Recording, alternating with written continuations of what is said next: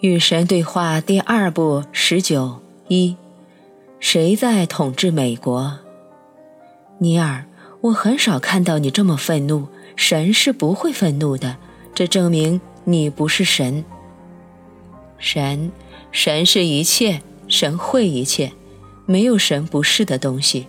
神对其自身的一切经验，都是神在你之内化为你，通过你而经验的。你感受的是你的愤怒，尼尔，你是对的，因为我同意你刚才说的每句话。神要知道的是，我发送给你的每个思维，你都是通过某个滤镜予以接受的。这个滤镜就是你自己的经验、你自己的真相、你自己的理解、你自己对你的身份和你选择的身份做出的决定、选择和宣言。你无法用其他方式来接受它，也不该用其他方式。哎呀，你又来了！你是说这些思想和感受都不属于你，而且这本书有可能是错的吗？你是说我和你对话的这整个经验有可能只是我对事物的思维和感受的堆砌？也有可能你对事物的思维和感受正是我给你的？你认为这些来自哪里呢？你的经验是我和你共同创造的，而你的决定、选择和宣言也有我的功劳。也有可能，早在这本书出现之前，我就选择了你和其他许多人作为我的信徒。这让我很难相信。是的，我们在第一卷就讨论过这个问题。然而，我将会对这个世界说话，通过我的教师们和信徒们以及其他各种方式。在这本书里，我将会告诉你们的世界，它的经济、政治、社会和宗教体制是原始而落后的。我发现你们拥有集体的傲慢态度，却认为它是最好的。我看到大多数人不停地拒绝所有会让你们失去某些东西的改变或者提高，全然不顾那么做会使很多人受益。我再次重申，你们星球需要的是大规模的意识转变。你们的觉悟要实现转变，你们要重新唤起对所有生命的尊重，更深入的去了解所有事物的内在联系。你是神呐！假如你看不惯各种事物的现状，你为什么不改变它们呢？正如我以前向你解释过的，从最初开始，我的决定就是给你们自由，让你们能够随心所欲地创造你们的生活，从而创造你们的自我本我。假如我告诉你们创造什么、如何创造，然后迫使、要求或促成你们去那么做，你们就无法认识到你们本身就是造物主。假如我那么做，我的目标就落空了。但现在，让我们来看看你们在这个星球上创造了什么境况，看看它会不会让你感到有点愤慨。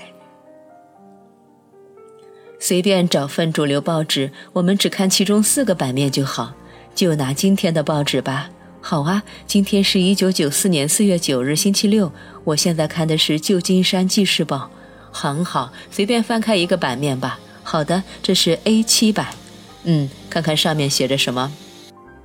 头条新闻的标题是“发展中国家商谈劳工权利”，非常好。继续，这篇新闻报道的是工业化国家和发展中国家的劳工权利问题上的原有分歧。根据这篇报道，有些发展中国家的领导人担心一场扩大劳工权利的运动可能会间接地妨碍他们的低工资产品进入富裕国家的消费市场。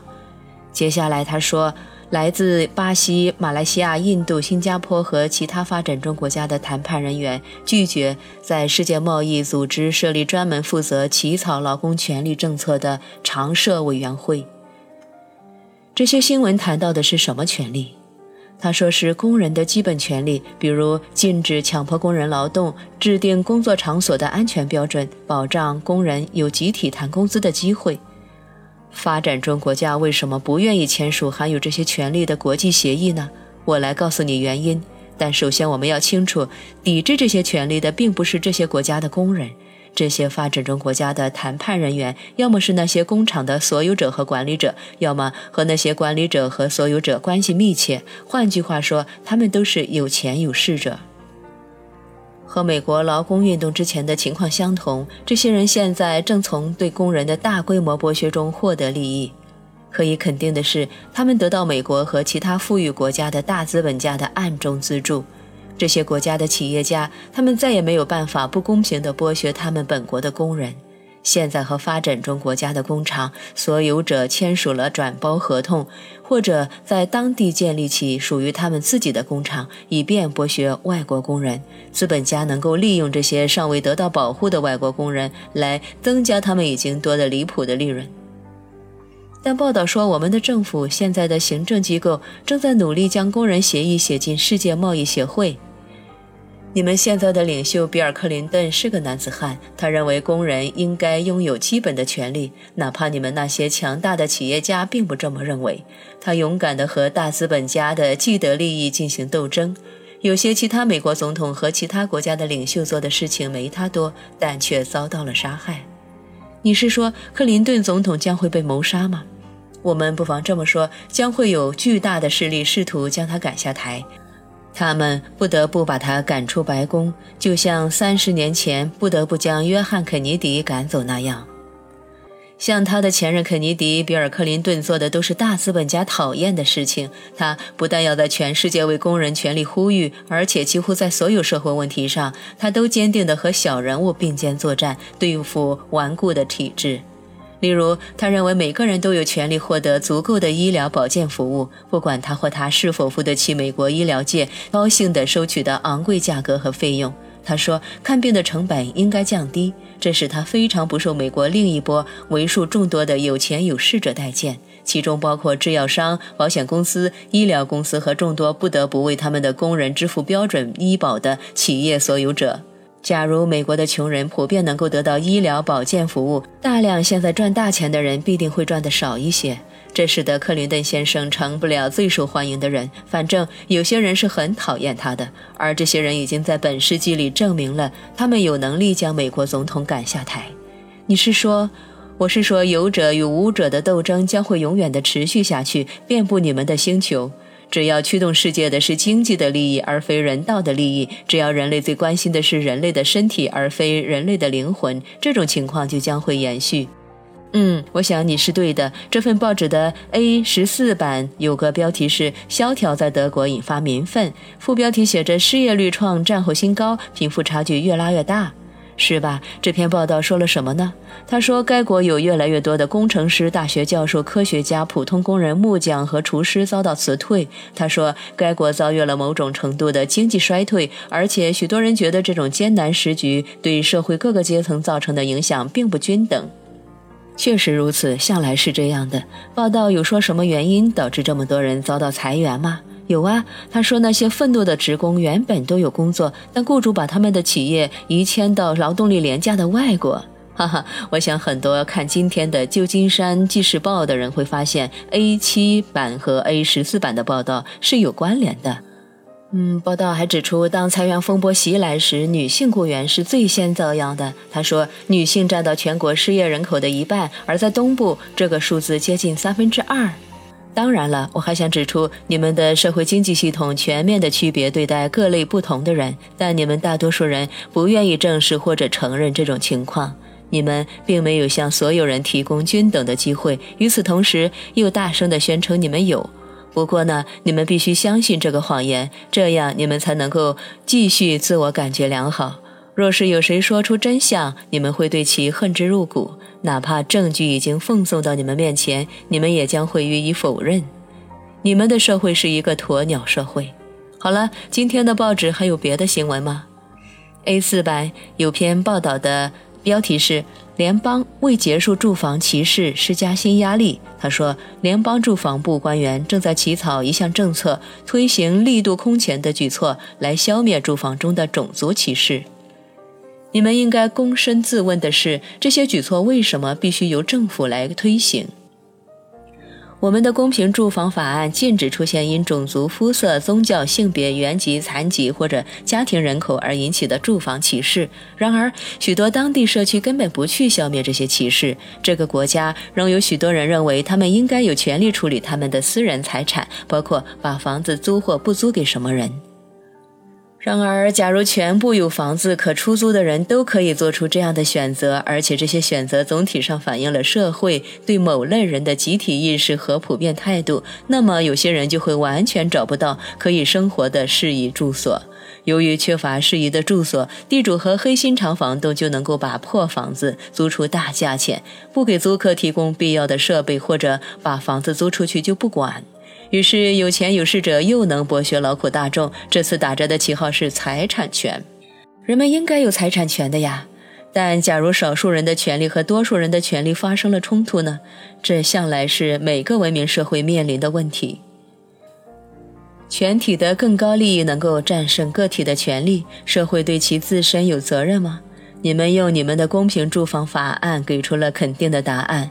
有钱有势者则用拒绝遵守和落实这些法律的方式给出了否定的答案。他们说：“当然是我们的权利更重要了。”你们的总统和他的政府也想强行解决这个问题，并非所有美国总统都愿意同时在两条战线上与有钱有势者对抗。这我知道。这篇报纸文章说，克林顿政府的住房部官员虽然在职时间不长，但他们对住房歧视发起的调查比过去十年还要多。华盛顿有个国家智库组织叫做公平住房同盟会，他的发言人说，许多年来他们试图游说政府坚决要求公平住房法案必须得到遵守，但只有克林顿政府愿意这么做。所以，与这位现任总统为敌的有钱有势者变得更多了。制造商和企业家、制药公司和保险公司、医生和医疗集团，还有房产投资者，全部都是既有钱又有影响力。正如我前面说过的，他们正在想办法给克林顿制造麻烦。就在这段文字被写下的时候，一九九四年四月，他正承受着这种沉重的压力。这份一九九四年四月九日的报纸有其他关于人类的报道吗？